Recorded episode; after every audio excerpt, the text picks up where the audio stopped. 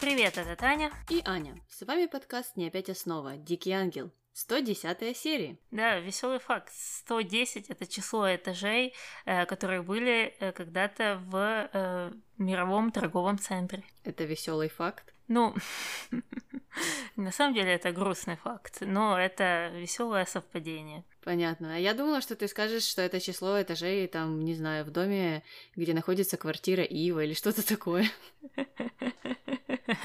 Да, или это возраст Анхелики. Ну вот, ну вот.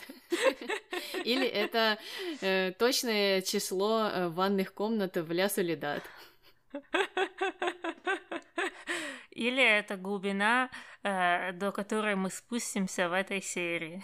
Это более вероятно. Так что давай, наверное, все-таки начинать. И начнем мы ее с нашей первой небольшой линии, которая называется Понаехали!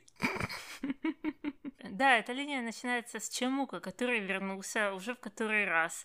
И Сакура интересуется, куда пропал? Ты что, горе обиделась, э, а ты от нее тут убегаешь, э, продукты не приносишь. Он стал рассказывать, что это все вина Рамона, и что он ему э, рассказал вот эту всю историю с увольнением. Тут же явился Рамон и начал отвергать это, говорить, что Чемука врет. А за Рамоном пришло горе, которое сказала, что Чемука что ты сюда приперся, я тебя не хочу видеть, и вообще я поняла, что э, ты вот из той вот провинции, э, откуда все подлецы приезжают. Ну, а Чемука в ответ сказал, что он вообще-то не из той провинции. Да, и в общем, поссорились они так э, с Чемука, Глория ушла, Чемука даже и не смог там вставить ни одного слова. Непонятно, почему Глория была так э, настроена, ну, сразу агрессивно, даже не хотела его выслушать.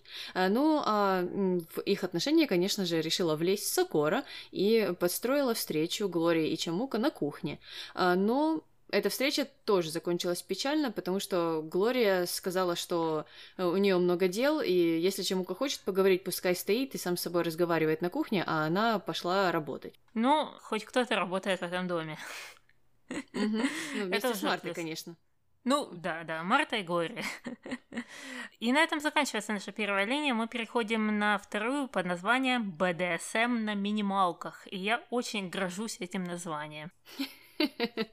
Э, ну, это на самом деле очень жуткая линия э, с, со странными диалогами. Да, да, диалогов тут много, и много из них странные. И мы начинаем с конца прошлой серии, когда Ива и Мелагрос разговаривают в зале по поводу той вот встречи с итальянскими инвесторами, и его э, начинает оправдываться, говорить, что э, Мелагрос его не понимает, что это был ужин с важными людьми, из-за этого он не мог ее с собой взять, а Мелагрос в ответ сказала, что вот видишь, ты вот возомнил из себя такого, стал важным и стал меня прятать ну, как будто этого не случалось раньше, и на все или практически все э, званые ужины, деловые встречи он брал своих официальных девушек, потому что Мелагрос никогда не являлась его официальной девушкой, и они никогда не были в публичных отношениях. Я не знаю, почему у него вдруг в этот момент открылись глаза на это. Ну, так и непонятно, на что открылись глаза, ведь э, этих отношений официальных-то и не было, в принципе.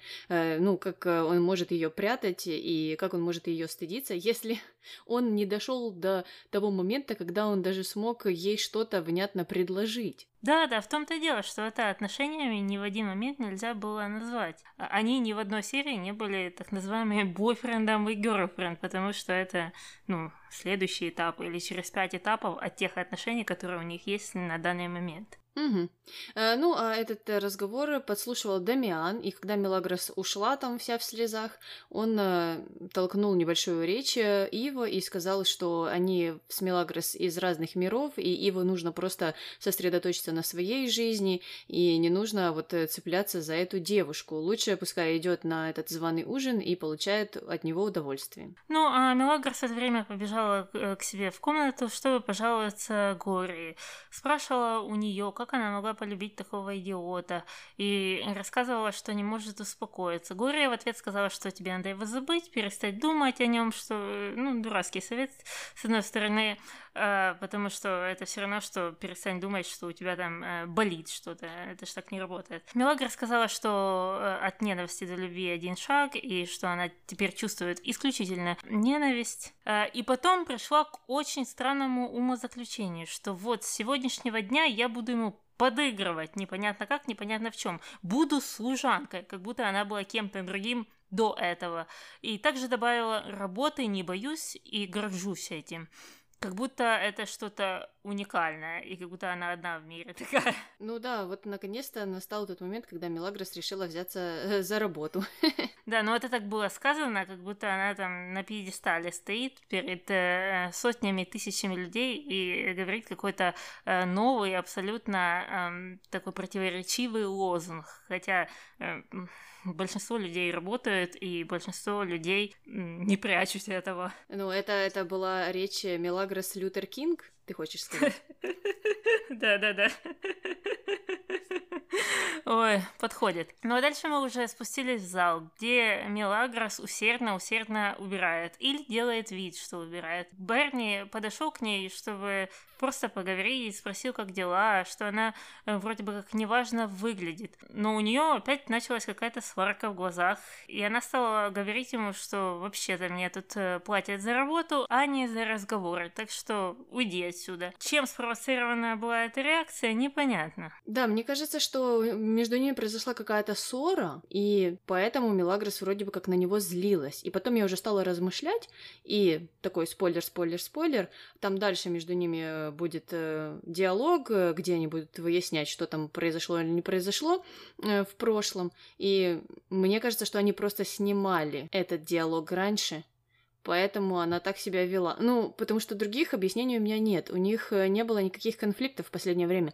Э, последний их разговор был о том, э, что Ива нужно напомнить о Кристинах, и она даже Бернарду поцеловала в щечку. В том-то и дело. Разве что сценарий э, почему-то хотел нам показать ее как истеричку, или что, в общем, женщины какие-то истеричные и нестабильные. Ну, это, конечно же, глупое решение. Ну да ладно, сценарий делает, как он хочет, как мы видим. Ну и после этого разговора а, в гостиную пришел Иво, а, который попросил Бернардо принести кофе, но потом а, пожелал, чтобы Мелагрис обслужила его, что было очень странно уже.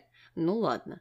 Мелагрис стала как-то показательно там спрашивать у него, что он хочет, сколько сахара в кофе и так далее, но, правда, высыпала ему туда всю сахарницу. И потом между ними случился первый странный диалог, его э, сказал, что раз ты прислуга, ты должна делать все, что я захочу. Мелагрос согласилась с этим, и его сказал ей встать на колени, а потом его поцеловать.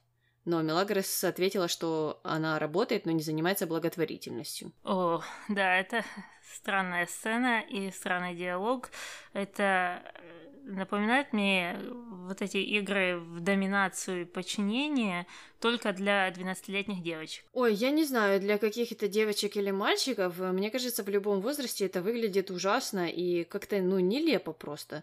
Что это вообще было такое? Они хотели уйти в этот БДСМ, потом они решили на полпути, что, ой, нет, как-то это все странно выглядит, и попятились назад, э, и поэтому оно все вот э, было так нелепо, скомкано, и эти диалоги были непонятными, и вообще непонятно было, куда они ведут. Что они хотели показать? Что Мелагрос ненавидит Ива и вот так ему отомстила, высыпав сахарницу э, с сахаром в его кофе? Что Иво не знаю, разозлился на Мелагрос и попросил ее поцеловать его. Ну, что, какая мораль в этом диалоге была? Нет, там нету ни смысла, ни морали, и сама вот эта позиция Мелагрос о подыгрывании тоже непонятная и непонятно, чего она может добиться, потому что прислуживаться это и есть ее работа. Она, а тут она делает вид, как будто она переступает через себя. Да, это уже было изначально странное решение, и потом вот эта вся наигранность, непонятная к чему это. Ну,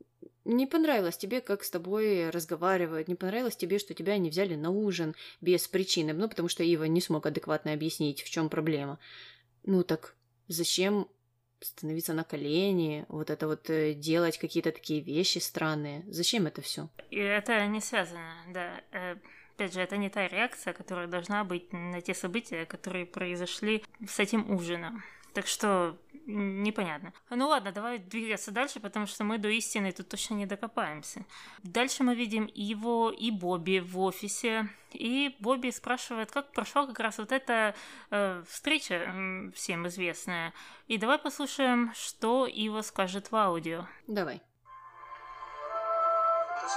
Как все прошло, хорошо? Лучше некуда. И девочки, и итальянцы здорово повеселились. А ты? Как тебе сказать? Я знал это заранее, так что все в порядке. Поссорился с Карлитосом. Ну, ты мне сказал по телефону. Да, она обиделась. И теперь на меня бросается. Ну, ты сам виноват. Конечно. Ты позволил ей так о себе возомнить.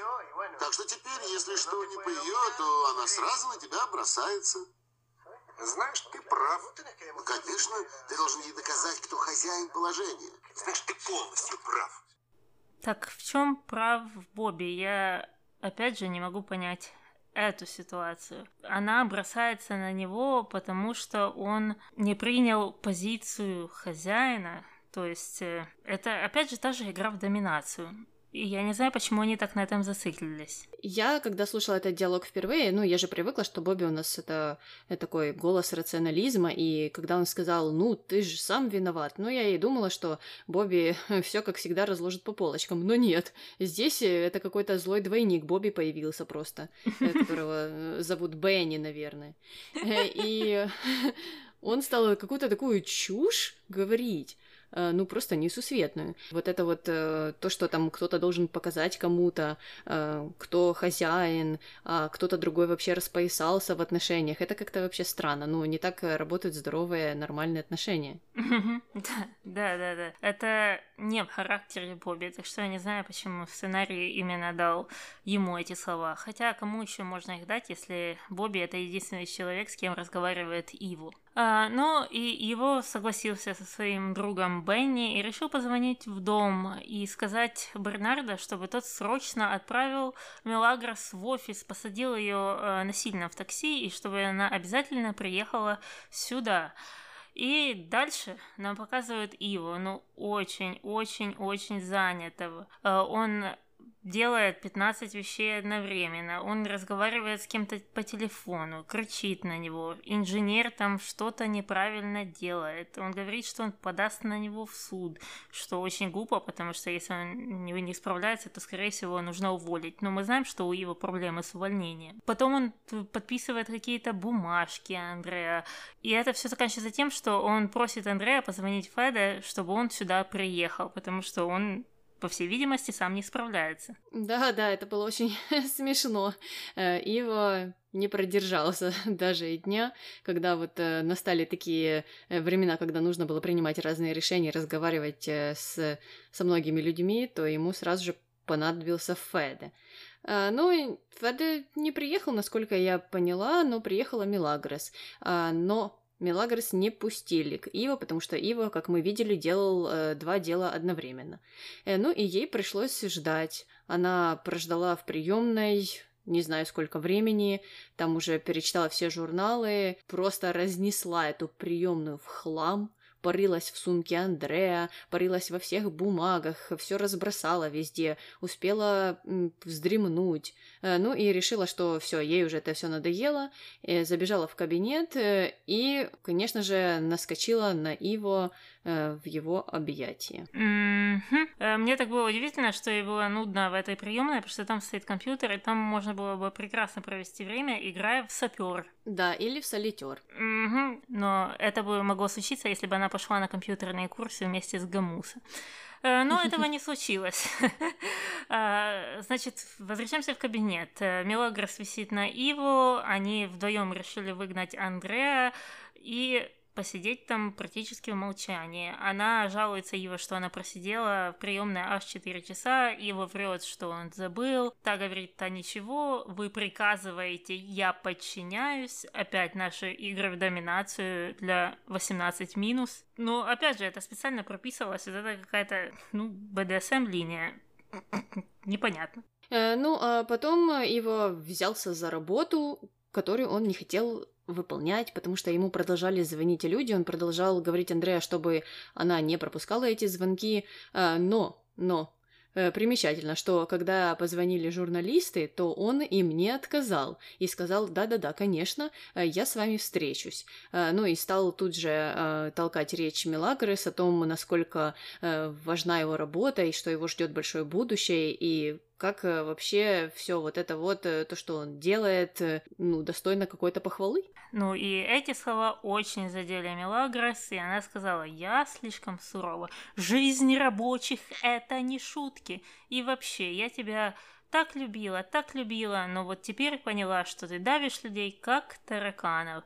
И вообще ты меня унизил. И на этом все кончено.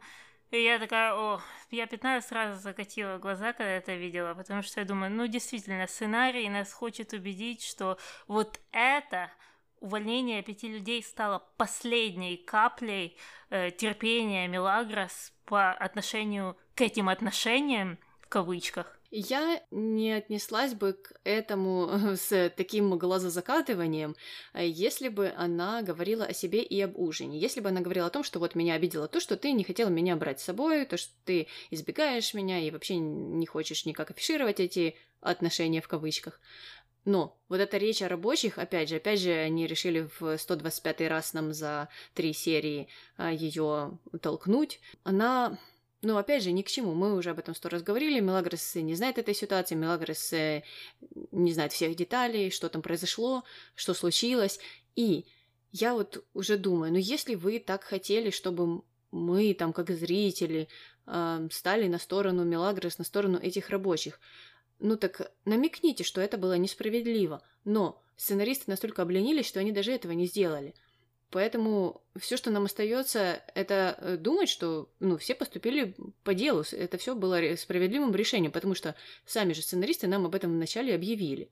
То есть э, этими одинаковыми речами, э, которые толкает Милагрес, они никак не могут изменить это мнение. А, меня еще всегда поражает, что сценарий нас хочет убедить, что если бы вот не случилось вот это, например, увольнение пяти рабочих, то настал бы мир и союз и вселенская идиллия, или я забыла там точную цитату, в отношениях, в кавычках, между Мелагрос и Иву. Хотя мы же все знаем, что это не единственная проблема этих отношений.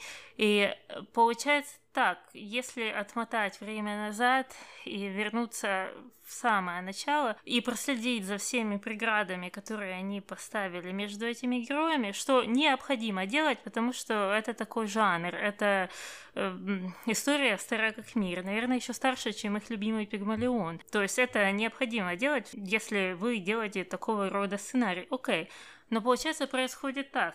А, они, они берут этих двух протагонистов, они не могут их сводить, из-за этого нужна какая-то проблема. Они вводят проблему, например, классовость. Это одна была из первых. Это проблема, да, они понимают вроде бы, что они не могут быть вместе, Мелагрос там идет плачет, да-да-да, это никогда не исправится. Потом в следующей серии эта проблема как будто исчезает. Мелагрос полностью поворачивается на 180 градусов.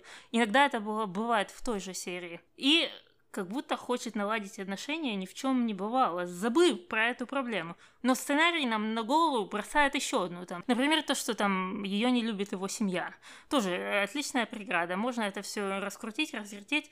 Потом это все тоже никак не решается, это не адресуется, герои не говорят на эту тему, потому что наши герои практически вообще не разговаривают на те темы, которые касаются их проблем, которые нужно решить, чтобы эти отношения работали. Потом получается то же самое. Все идут, плачут по своим сторонам. О боже, о боже, это действительно никогда не исправится, мне нужно забыть. Потом это опять стирается. Потом наверх кидается еще одна проблема. Появляется какая-то женщина. Женщина, все ужасно, ужасно. И мы все должны думать в это время, так сценарий нам показывает, что вот если бы не Андрея, И если бы Андреа сегодня переехал автобус, то эти бы отношения сто процентов состоялись и были бы прекрасными. Но нет, это не так, потому что две предыдущие проблемы не были никак адресованы и не были решены. И получается, что так эти проблемы складываются, складываются, складываются, и сейчас мы на какой-то энной проблеме, и повторяется то же самое. То есть вот эти там семь предыдущих проблем, предыдущих женщин, каких-то э, обид, они, ни одна из них не были адресованы. Ни одна из них не была решена. Они не проработали эти проблемы. И каждый раз, на каждом этапе, на каждой этой проблеме сценарий хочет заставить нас думать, что «Ой, вы там забудьте последите за той птичкой, которая летит. Вот, вот если сейчас, вот если бы не Пилар вернулась, то все, они, у них бы была свадьба. Ну, это не так. Ну, вы что, думаете, что у нас э, такая же краткосрочная амнезия, как и у Милагрос? Нет. Да-да, они думают, что у зрителей память как у золотой рыбки скорее всего. Да, и это будет повторяться до конца, хотя м, таких сериалов много, и как они обычно подходят к этому, что они действительно тоже постепенно вводят разные проблемы, но эти проблемы решаются, и э, они ввели одну, герои проработали, они поговорили по этому поводу, потом они, может, даже сошлись на пару дней, но потом появляется вторая проблема, и так они потихоньку прорабатывают, прорабатывают, и в конце там happy end, допустим. Но это не тот случай. Да, причем что странно, что они так не сделали, потому что, ну, даже вот проработка этой одной проблемы, она бы прекрасно двигала сценарий вперед. А, ну, мы бы там узнали, почему там родители против, и пускай бы там эта Луиса строила козни им по-разному. Ну, то есть это была бы какая-то отличная ветка, а потом она бы успокоилась, не знаю, уехала бы там в Бразилию, потом в Италию. Или почему-то вдруг бы полюбила Милагрос. Милагрос бы ее спасла от автобуса, который собирался ее сбить. А, ну, в общем, вариантов много, как, как эта проблема может уйти. И дальше уже вводите там Пилар, Андреа, еще кого-то. И, ну, забрасывайте нас новыми проблемами. Да, и проблема классовости, она настолько многогранна, что им не нужно было бы даже вводить какие-то другие вещи для того, чтобы э, заполнить 270 серий, потому что, с одной стороны, это может разница в образованиях быть, с другой стороны, это какие-то понятия о жизни, еще, еще, еще. То есть, и это может быть э, отдельными субпроблемами. Но нет, зачем? Нужно только сказать, что э, кто-то не знает, как выглядит десертная ложка. Ну, да ладно, с этим мы ничего не поделаем. Уже есть что есть, э, так что будем разбирать дальше. И возвращаемся к Иво, но не к Милагрос, потому что она ушла из офиса, а Иво побежал, конечно же, сразу жаловаться своему другу Бобби. Бобби заметил, что тот плохо выглядит, они как раз встретились на квартире, и предложил, что, может быть, давай по девочкам. А Иво отказался, сказал, что я тебя вызвал для разговора. Ну и давай послушаем, что же там за разговор был. Угу. Как я устал от Милагрос. Поверь, я никак не могу найти с ней общий язык. У меня все валится из рук. Я не могу ни о чем думать, даже жить не хочется. У меня все болит, даже душа. Послушайся моего совета, держись от нее подальше. Нельзя все время за ней бегать. Но я люблю ее, Бобби, я люблю ее, схожу по ней с ума. Но мне нравится мой образ жизни. Что ей от меня надо? Почему я должен из-за нее уезжать черт знает куда? Неужели она и этого добивается? Не знаю, я ее не понимаю. Что мне делать? Подумай сам. Ответ внутри тебя. Он пытается найти общий язык, когда, где... Как можно найти общий язык, если ты не говоришь с человеком вообще? Э, пытается найти общий язык, но его стиль жизни ему нравится. Мне понравилась эта фраза, это прям девиз-девиз всей жизни его. Да, да, правда. И еще этот э, дурацкий ответ Бобби, когда его спросил, вот, я ну, не знаю, что делать. Поищи ответ внутри. Но он говорит, как женщина с Инстаграма. Да, ответ внутри тебя. Это или женщина из Инстаграма, или Морфей в Матрице. Да, но это никогда не бывает хорошим советом. Или ты не знаешь, как помочь другу, или ты говоришь какие-то советы. Ответ внутри — это никогда не хороший совет. Ну, это значит, что Бобби, наверное, там думал о девочках, все прохлопал, что Ива говорила, и решил таким вот общим каким-то ответом закончить этот разговор. Э, ну и что, мы тоже заканчиваем эту линию, потому что ответов мы не знаем, мы не понимаем, что в голове у Иво, да и он сам, мне кажется, далек от этого. Поэтому переходим э, на третью линию, которая называется «Кофейно-чайный триллер с элементами фантастики». И не забываем про инопланетян. Именно так. И начинается оно с Феды и Мелагру в кабинете, которая, э, как обычно, принесла ему ночной кофе, а также предложила ему апельсиновый сок, потому что это очень полезно. Но от апельсинового сока он отказался и почему-то вдруг решил ее оставить в кабинете и поинтересоваться кое-чем. Давай послушаем аудио. Давай. Постой, сядь на минуту. Ваша жена обидится, если я сяду. Ничего, садись. Скажи, ты довольна своей жизнью? Конечно, довольна. Всегда надо благодарить умника за то, что по утрам видишь солнце. Сестра толстушка так сказала? Нет, Падре Мануэль. Понятно. Хотел тебя спросить, нравится ли тебе в этом доме? Хотите правду или как? Постой, постой, не уходи. Нет, хозяин, мне надо работать. Подожди, Милли. Что еще? В чем дело? Я очень рад, что ты здесь. Знаете, хозяин, у вас обманчивое лицо. Вы не такой плохой, как кажетесь. Можно тебя поцеловать? Я сама вас поцелую. Боже, тут можно просто э, разбить этот диалог на тысячу пунктов. Во-первых, вопрос «ты довольна своей жизнью?» и ответ «нужно каждый день благодарить Бога за солнце над головой?» Ха-ха-ха. Ответ от Мелагрос. Да, Мелагрос э, буквально там серию назад э, рассказывала и жаловалась всем о том, э, какая же у нее ужасная жизнь. Ну, а теперь она довольна. Ну, холерик, холерик, наверное, это стопроцентно. Это тот случай, когда вот эти все тесты на типаж личности, они вот сработают. Если она его пройдет, она будет стопроцентным холериком. Да. А дальше мне понравилось, когда он сказал, что э, ему нравится, что она там работает в этом доме. А она ответила, ой, ну, ну раз вы так сказали, значит вы, наверное, неплохой человек. Да, потому что он тебе ответил комплимент, это автоматически делает его прекрасным человеком. Э, ну, они же хотят нам показать, э, как зарождаются эти отношения отца и дочери, и вот эта вот э, сцена с поцелуем, которая была довольно странной, если мы учитываем то, что, ну, общения у них как такового почти что и нет.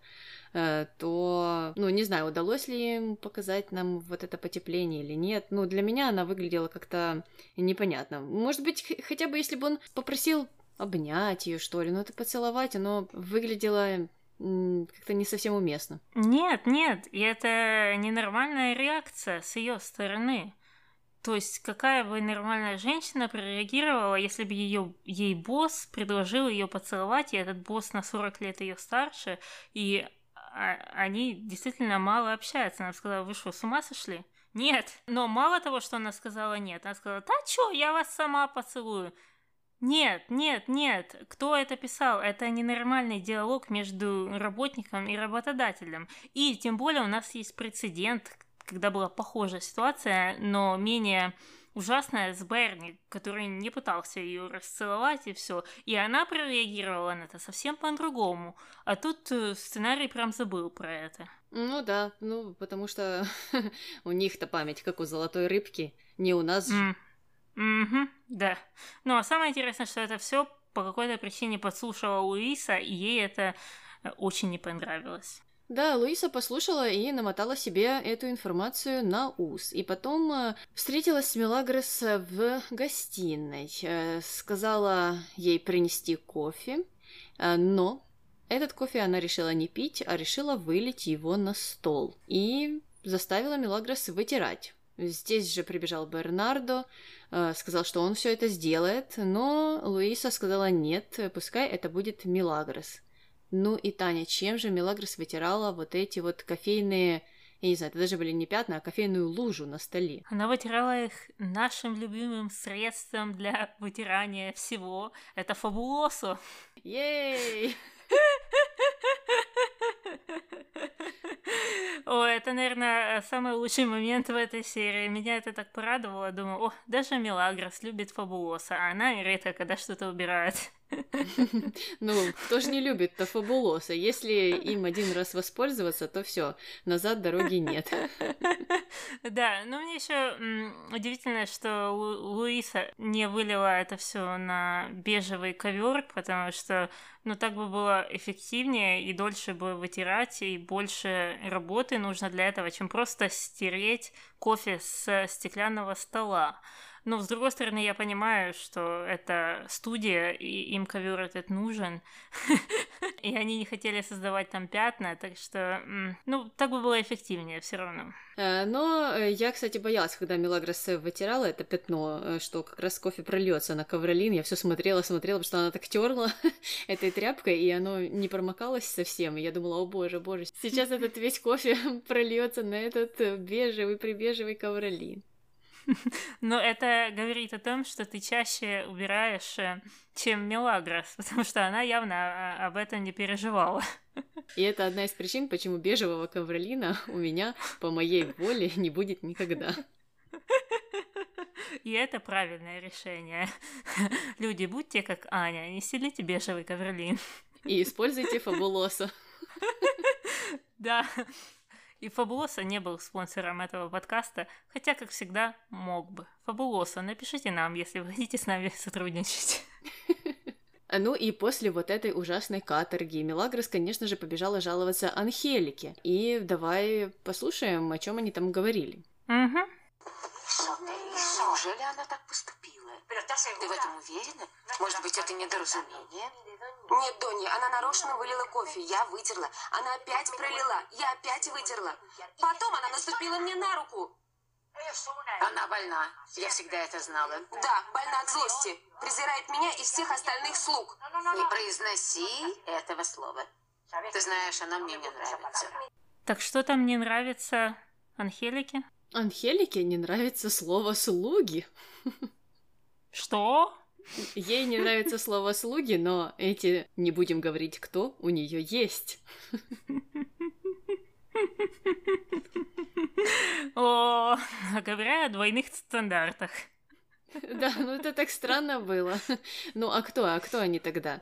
Э, кто эти люди, которые вот э, живут на первом этаже, заняли весь первый этаж? Все там 15 э, комнат и ванных комнат тоже. Это компаньоны. Да, понятно, понятно.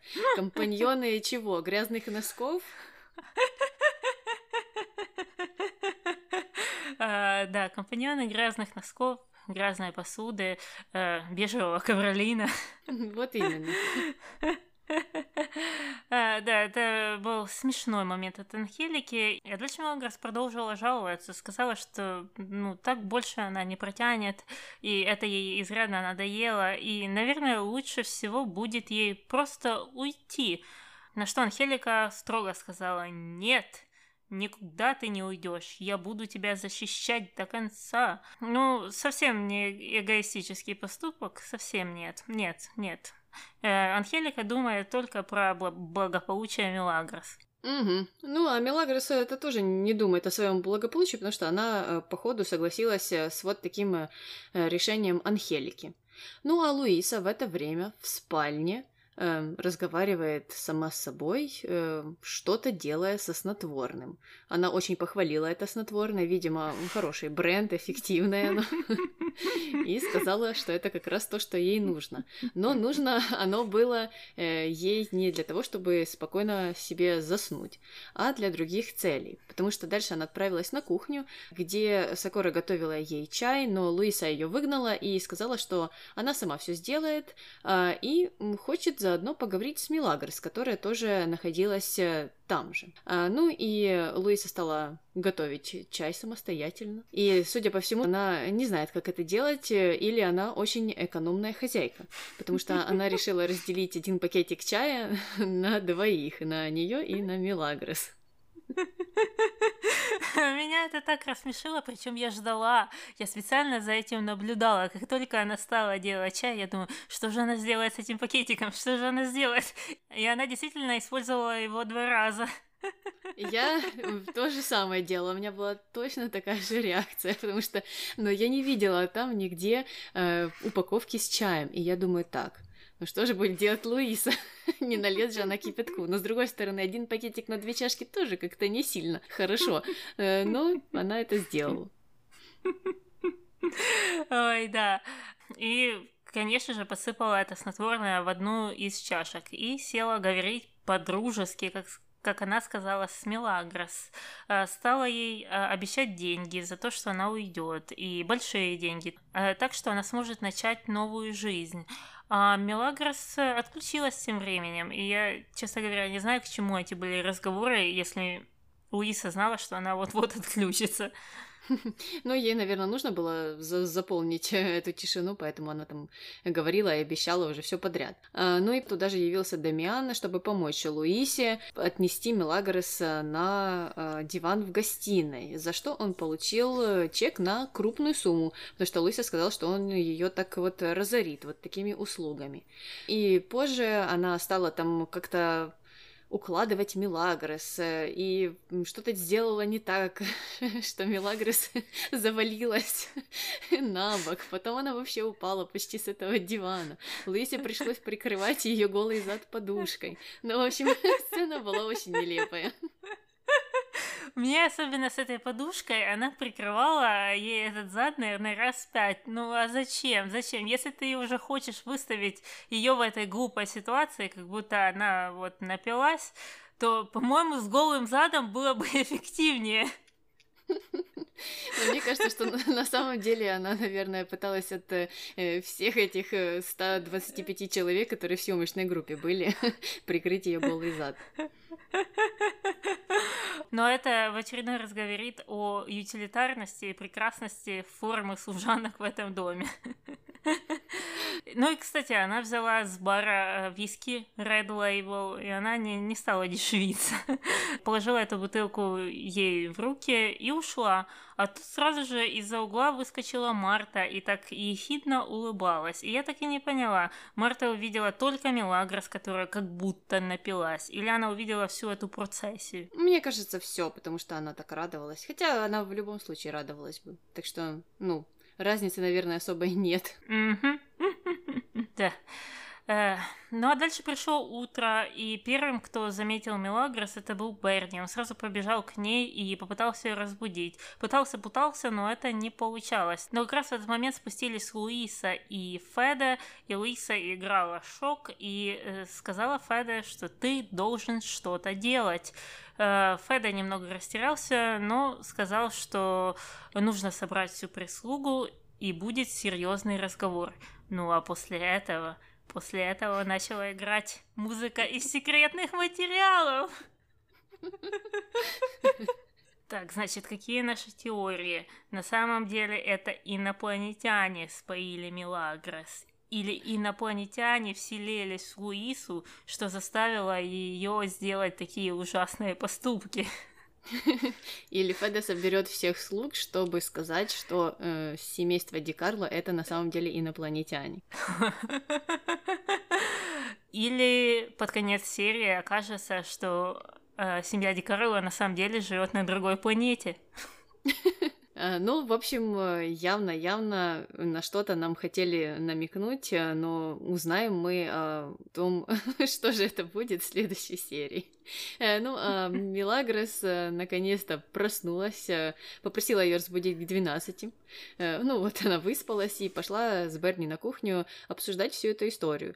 Берни так не сильно ей верил, потому что она пыталась там рассказать ему, что вообще же не пьет ни капельки, но ну, лучше бы она так не говорила. Лучше бы она сказала, что она в этот вечер не пила. Ну, потому что э, Берни, наверное, как и мы, прекрасно знает, что э, Мелагрос любит там выпить пивка на дискотеке. А, но...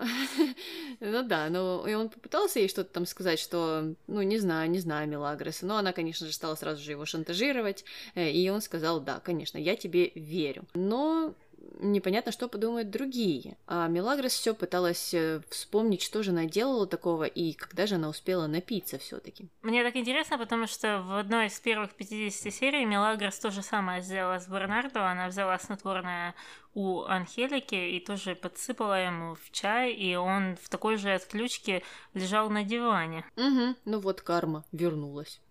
Да, да, карма существует. Э, Дикий ангел этому доказательство. Дикий ангел и плохая фантазия сценаристов. Э, да, и удивительным образом, но на этом заканчивается наш триллер, и мы можем переходить на четвертую линию, э, которая называется «Любовь, похожая на сон, сердец хрустальных перезвон». Любовь, похожая на сон, сердец хрустальных перезвон. А называется эта линия так, потому что э, Вики целуется с Рокки в саду, целуется, долго целуется, это выглядит неплохо, а потом бац, и оказывается, что это всего лишь сон, и она заснула в машине. Рокки пытается ее разбудить, э, чтобы она не пропустила свой шопинг, который у нее по плану. Она немного разозлилась на него, но все-таки пошла что-то там покупать. А что она покупала, неизвестно, потому что, как мне показалось, она вышла из э, магазина на кодек, ну там, где когда-то проявляли пленку с фотоаппаратов, э, дети спросите у родителей. Но как раз, когда она оттуда вышла, она увидела Рокки, который общался с женщиной в черном, и стала дико ревновать и говорить с собой, как так, почему она это делает, и что с ней случилось, просто не, может понять, и как такое могло произойти. Э, Рокки к ней подошел, а она все еще больше э, стала терять рассудок и попросила отвести ее к психоаналитику. Угу. Ну, а разговор у психоаналитика был довольно интересным. И давай послушаем, о чем же они там говорили. Угу. Не понимаю, что со мной. Морган мой шофер, но я постоянно о нем думаю. Когда я его вижу, то непроизвольно начинаю улыбаться. Не понимаю, почему, но у меня начинает биться сердце. И бьется, и бьется. Начинает болеть желудок. Я не понимаю, что со мной происходит, доктор. Я в растерянности. Нет, нет, что-то не так. А вы не допускаете, что полюбили своего шофера? Я? Нет, это невозможно. Я не могу полюбить своего шофера. Да-да, и как раз в этот момент э, туда э, завалился Рокки, который похвалил э, свою коллегу, как он сказал. Также сказал, что он согласился с ее мнением, э, что почему-то произвело большое впечатление на доктора, э, которая тоже в него начала влюбляться. Да, да, она там охала и ахала, и, ну, просто э, так вздыхала по нему, когда он ушел с Викторией. Ну, а Виктория э, немножко, конечно же, разозлилась от таких откровений. Э, но позже она решила обратиться к другому психоаналитику по имени Бернардо и стала спрашивать у него, что с ней не так, не сошла ли она с ума. Э, Берни там не знал, что ответить, э, потому что в этом случае трудно дать правильный ответ на подобные вопросы, и он э, не мог ничего сказать, э, что Викторию просто разозлила очень сильно, и она в конце концов сказала, что сам он сошел с ума вообще и ушла. А позже она гуляла в саду и просто не знала, что ей делать, она не понимала, что это за такие чувства новые какие-то к Рокки. Ну и Здесь уже в реальности к ней явился Рокки и стал ее целовать там много-много раз. А, ну, а позже они вдвоем ходили по дому, как а, два человека, которых, не знаю, так хорошо огорело кирпичом. И никто не понимал, что, что с ними произошло, потому что они э, смотрели в одну точку, и у них заплетались ноги, и они не могли сказать ни одного слова. Угу. Ну и так сон превратился в реальность. И на этом заканчивается эта линия. Мы переходим на пятую под названием «Как взломать игровой бизнес». И это у нас Рокки и Рамони. Э, Рокки все не э, откидывает надежды о том, чтобы когда-нибудь стать миллионером. Потому что если он не станет миллионером, то Виктория все-таки до конца не пойдет на эти отношения. И вспомнил, опять же, о скачках. Рамон был очень против по понятным причинам, потому что они потеряли тогда все деньги. Но Рокки сказал, что мы потеряли деньги, потому что мы перевложили выигранное. Э, и сказал, что в этот раз мы поставим всего лишь один раз на лошадку, она выиграет, и мы уйдем. И так будем делать каждый раз. Ставить только один раз. И это беспроигрышный э, план. Да, да, все правильно, все так и будет. Э, на следующий раз они станут э, не то что миллионерами, а миллиардерами. Да, и это была очень короткая линия, и мы переходим на нашу шестую под названием Уйди, останься, исчезни. Уйди, останься, исчезни, вернись, прочь, убирайся. Начинается все у нас э, с разговора Ивы и Бобби на квартире. Э, они, кстати, ели пиццу, и я им очень завидовала. А, ну и обсуждали, что же делать Иву. Бобби посоветовал ему уехать. Вот просто так, э, взять и уехать. А, не беспокоиться ни о чем, забросить работу, попросить Феда, чтобы тот его заменил. Ну, потому что Феда готов всех всегда заменить э, в любой момент, как только ты ему позвонишь, он сразу же прибежит, э, вот такой вот черный плащ. А, но Ива подумал-подумал и согласился, конечно же. Ну, он ведь э, президент компании, а президенты компании, как известно, ну, ничем не занимаются, им не поступает ни одного звонка в день, и они могут делать, что захотят. И сказал, что, да, все правильно говоришь, дружище, даже домой не поеду, вот прямиком куда-то исчезну. Это тоже такая была глупость, но я, с другой стороны, подумала, что как-то странно и удивительно, и немного жалко, что они такие моменты э, не используют как показатели той же самой классовости. Эм, потому что ну, обычный рабочий человек не может просто так э, сказать, ой, мне нужно отдохнуть от жизни, мне нужен релакс, э, я себя плохо чувствую, и я, наверное, отправлюсь куда-либо на недельку, чтобы проветрить мозги. Потому что у обычного человека есть э, счета, которые надо платить, аренда за квартиру, коммунальные, дети, которых содержать, родители, иногда и те, и другие. И, ну, ну человек не в позиции делать такие вещи. А, человек, э, который в позиции Иву, он тоже, в принципе, если идти э, по сценарию мира, а не по сценарию Дикого Ангела, скорее всего, тоже не может такие делать вещи. Но в то же время, если его уволят завтра с позиции президента, то он не будет жить под мостом. То есть у него останутся деньги за спиной и положение в обществе и так дальше. То есть э, он не потеряет то, что он имеет, и его там дети не будут голодать, если бы они были. Но сценарий никогда не идет в эту сторону и никогда на это не указывает. Вот у них единственная разница между классами это вот эти люди знают, как выглядит десертная ложка, а вот эти не знают. И вот в чем состоит разница между классами, а не то, что это определенные привилегии. И, ну, это был бы прекрасный момент, чтобы это продемонстрировать. И это не первый момент. Да, очень жаль было, очень жаль, но мы и здесь, и мы заметили. Ну и что, Иво? Иво уехал, вот э, как и обещал. Э, и не просто так уехал там куда-то на вот ту дачу Януковича, а решил, что ему нужно в Уругвай обязательно. Полетел туда. Э, мы видели, как он на каком-то там кукурузнике туда добирался, все нам показывали, съемки с воздуха, все как надо. А, ну и прилетел он в Кармело Аэропуэрто Интернациональ, Таня. Ой, меня тут тоже тысячу комментариев, потому что э, съемки с воздуха. Во-первых, первый вопрос: насколько необходимо для сюжета было для зрителя увидеть вот эти съемки, которые ну, длились минуты четыре как минимум. Вот что это добавило в сюжет. Я не знаю, что это добавило, но это точно отняло 4 серии.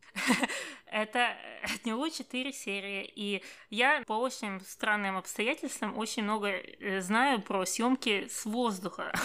потому что именно этим занимается мой папа. И это очень дорого. Это дорогое удовольствие. Нам кажется, что это было 4 минуты, но эти 4 минуты стоили 30 тысяч долларов как минимум. Как минимум. И, ну, это деньги спущенные в трубу, потому что они нам ничего э, не делают, они никак не улучшили эту сюжетную линию. Э, просто даже если бы они показали, как он выходит из этого частного самолета, то нам было бы достаточно э, этого, чтобы узнать, что он туда прилетел.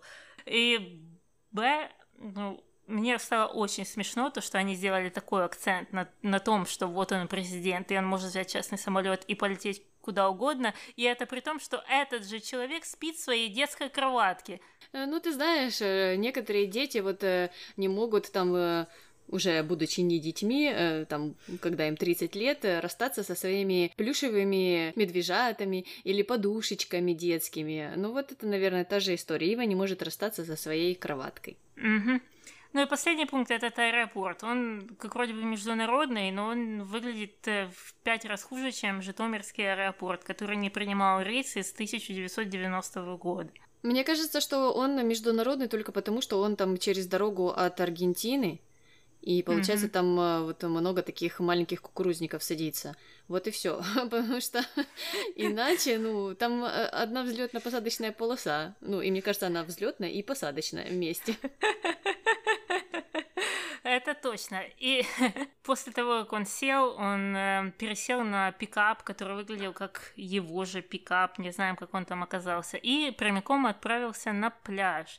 Вернее, на лесопляж. Но нам хорошо знакомое место. И я не понимаю, зачем нужно было лететь в Уругвай, чтобы пойти на такой же лесопляж. Это тот же залив, только по другую сторону. Ну, потому что он хотел уехать уехать подальше, уехать, чтобы Милагрос его не доставала и не видела, и чтобы он ее не слышал.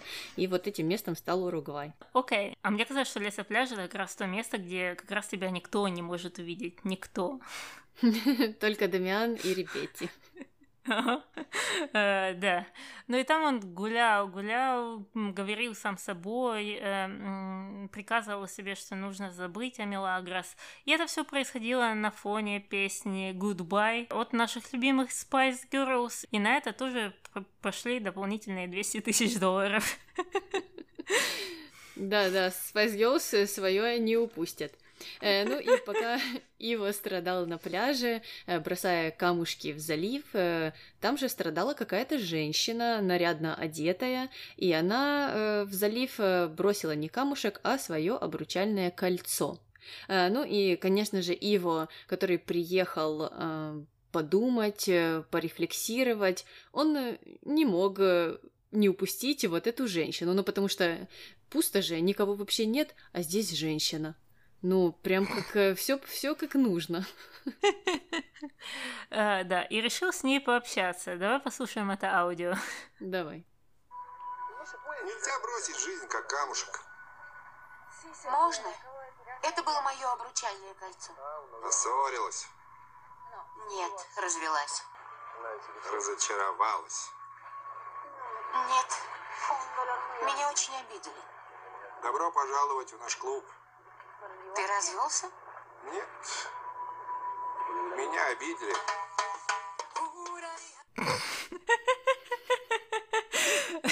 Мне особенно понравилась эта музыка, которая, как мне кажется, с него посмеялась.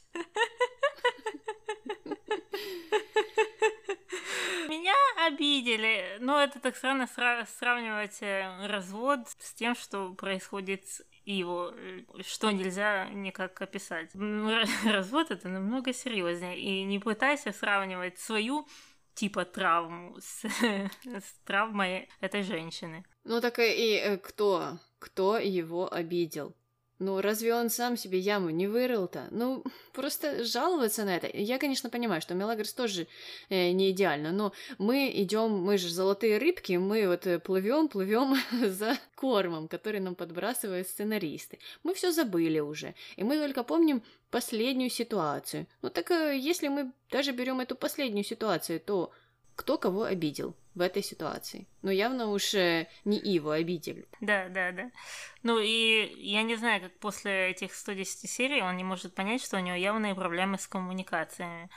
да, потому что э, то, что он думает, что его обидело, что на самом деле обидело Мелагрос, это то, что отменился этот ужин, а отменился он потому, что там были девочки, Окей, ну даже если мы припустим, что девочки это просто номер один необходимость. Вот если бы не было девочек, то э, вообще фирма бы не существовала. Ну, допустим, допустим мы живем в каком-то мире фантазии, и что у Ива не было никакого контроля над тем, над э, э, присутствием или отсутствием этих девочек на этих переговорах.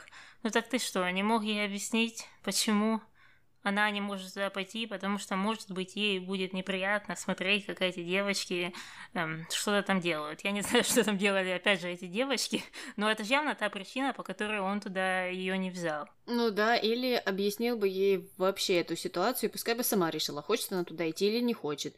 Но это же не то, что и вправду эти девочки приставали бы к Иву, или... Ну я, я тоже, я не могу понять, что они там конкретно делают, зачем их туда пригласили, но мне кажется, что они, скорее всего, не проводили эту встречу в каком-то стриптиз-клубе э, с экстра услугами. Скорее всего, это был обычный ресторан, и просто а, туда пришли эти девочки как а, компания для ужина с э, вот этими итальянцами. То есть э, не думаю, что они там им вешались на шею и э, раздевались во время этого приема званого, как это было объявлено нам. Да, это как э, модели, которых нанимают в эти дорогие рестораны или в э, гостиниц. Да, там такие девушки, они как э, для атмосферы, такие атмосферные модели, чтобы не знаю, люди, которые туда приходили, чувствовали себя лучше, смотря на этих девушек, как-то так. Да, ну, в общем, Мелагра смогла бы сама решить за себя, лучше ей будет если она посмотрит на этих девушек или нет. А, ну, да ладно, обидели его, так обидели. Будем смотреть дальше, куда заведет его этот разговор с нашей новой незнакомкой. Ну и теперь а, с линиями мы закончили и можем переходить на э, наши рубрики.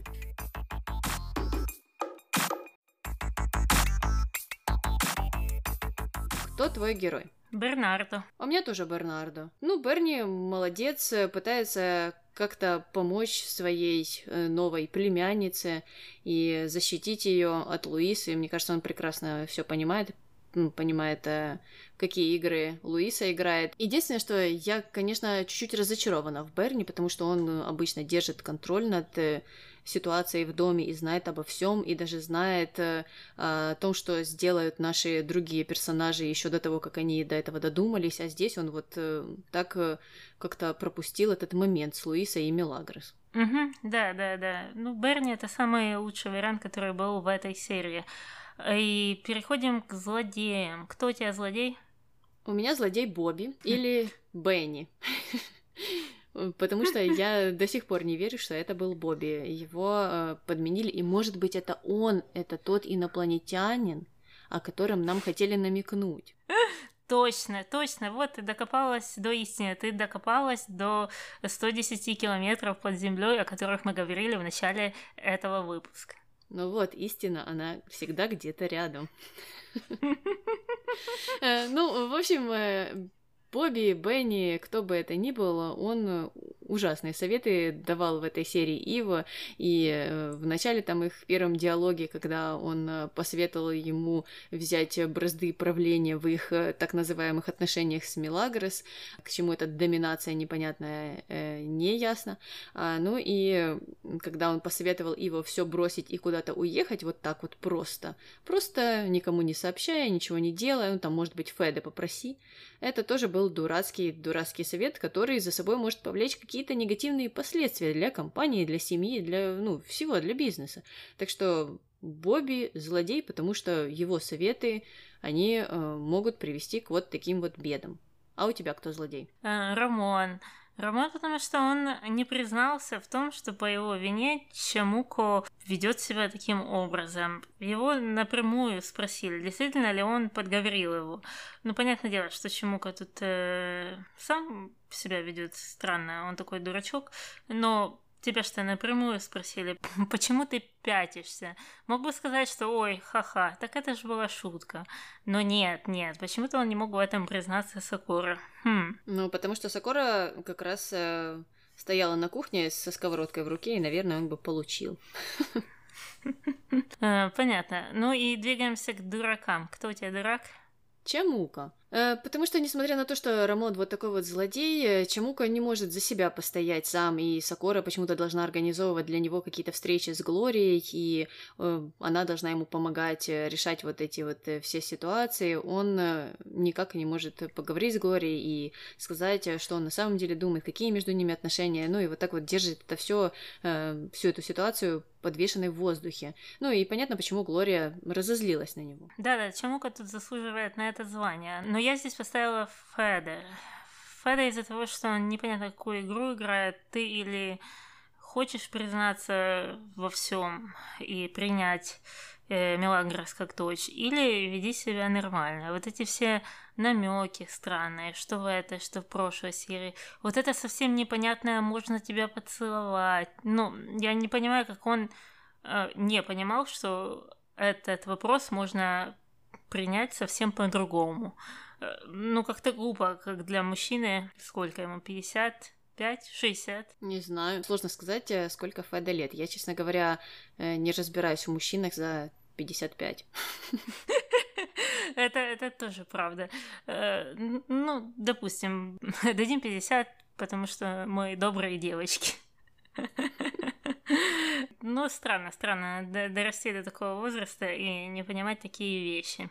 И я думаю, мы на этом месте закончили с нашими номинациями. И можем переходить к нашему мистеру Морковке. Что он сегодня ставит? Э, ну, хотя у нас и не было каких-то э, странных, откровенных моментов, у нас были разговоры о них, еще у нас э, были сомнительные моменты с вот этим снотворным, которые, ну, не совсем моральные, а Морковка-то, он, э, ну, кроме оголенных сцен, он еще-то и за моралью следит, Поэтому, ну, две морковки, я думаю, можно спокойно ставить. А, да, да, я согласна. Плюс эта подушка на заду и э, БДСМ, а не БДСМ, э, тоже входят в две морковки. И тут мы можем переходить к нашим комментариям. Комментарий первый. О, самый унылый персонаж появился. Пошли самые скучные серии. Ой, да, да, да, да, я, я согласна. Признайся, Таня, это ты писала? Да, да, все четыре комментария, которые были на эту тему, потому что этот сентимент был не единственным. Много людей э, высказали похожее мнение. Я понимаю, с одной стороны, что они не хотели вводить Андреа номер три, потому что Андреа и Пилар это практически один и тот же персонаж, то есть злодейка такая злодейская, примерно как и Глория и Лина, один и тот же персонаж, только с разным лицом и разным ростом. А они решили вести такую добрую злодейку. Но это же не означает, что она должна быть супер-супер скучной. Боже, на нее смотреть еще скучнее, чем на чемпионаты по гольфу, а мало что в этом мире есть скучнее, чем чемпионаты по гольфу. А как же чемпионаты по шахматам? Мне кажется, что я с большей вероятностью смотрела на чемпионаты по шахматам, чем на флор, а тем более на гольф. Понятно. Э, ну, ты вот и не одна такая. У тебя есть э, группа поддержки. Угу. Комментарий номер два. Луиса вообще дрянь. Хоть бы Федерико двинул бы ей еще пару раз. Да, да, правильная позиция, конечно. Домашнее насилие. Вперед, вперед, давайте больше, давайте всех бить, давайте вообще запишем закон, что женщин нужно обязательно избивать дома. Давайте. Ну, так для равноправия нужно тогда и мужчин уже э, туда же вписать. И мужчин давайте побьем тоже. Ну, что ж, что ж, нужно всех проучить. Боже, я, я не знаю, что должно быть в голове у человека, чтобы написать такие вещи. Ужасные. Я согласна. И я, честно говоря, э, могу очень долго об этом говорить, потому что в последнее время я э, сталкиваюсь с подобными комментариями. И да, мне никогда не будет понятно, как человек э, может э, желать вот э, такой участи даже выдуманному персонажу или, ну, кому-либо. Просто если это, ну, какой-то герой сериала или если это какой-то гипотетический человек где-то на другой стороне планеты. Это всегда странно слышать и страшно слышать, потому что, ну, такая злость откровенная кому-то, ну, она много что может сказать о том, кто пишет такие комментарии. Да, да, и мне бы было очень печально узнать, если бы это писала женщина. Ты знаешь, я сталкивалась с женщинами, которые такие, такое писали, поэтому вполне возможно. Ну, это очень грустно. И на этой грустной-прегрустной ноте я предлагаю закончить э, наш выпуск для того, чтобы сейчас все пошли и подумали над своим поведением. Я надеюсь, вы таким не занимаетесь. Э, да. И с вами была Таня. И Аня. До новых встреч. Пока. Здрасте. Здрасте, Кити, здрасте, все. Да, я активно начала говорить, а надо кричать, да? Да? Кити, это, это мой подкастный голос, я ничего не могу поменять. Мне не нравится. Она, наверное, реагирует на, на скорость, на напор, потому что я с ней же никогда так не разговариваю. Тебе надо начать с ней так разговаривать. Кити, что ты хочешь есть? Ты сегодня хочешь кушать консерву? Или, может быть, сухой корм? Э, сегодня у нас э, на выбор есть пять линий. Да. Кити, ну ничего, будем ее тренировать. И, и Кити такая лысая через два дня. Ой, да. Котика хватает только на пол выпуска. Он всегда приходит, спит, потом он уже не выдерживает. Э, как и часть наших слушателей. Обрывается на середине.